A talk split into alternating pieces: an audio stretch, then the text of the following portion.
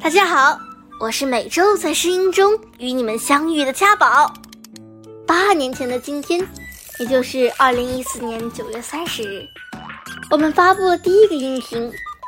在那之后，每周录制一个声音小故事，就成了我最享受的一件乐事。我会把这一周当中我所看到的最喜欢的文字，用声音的形式分享给大家。所以，这些音频不仅记录了我的声音，同时也记录了我的阅读之路。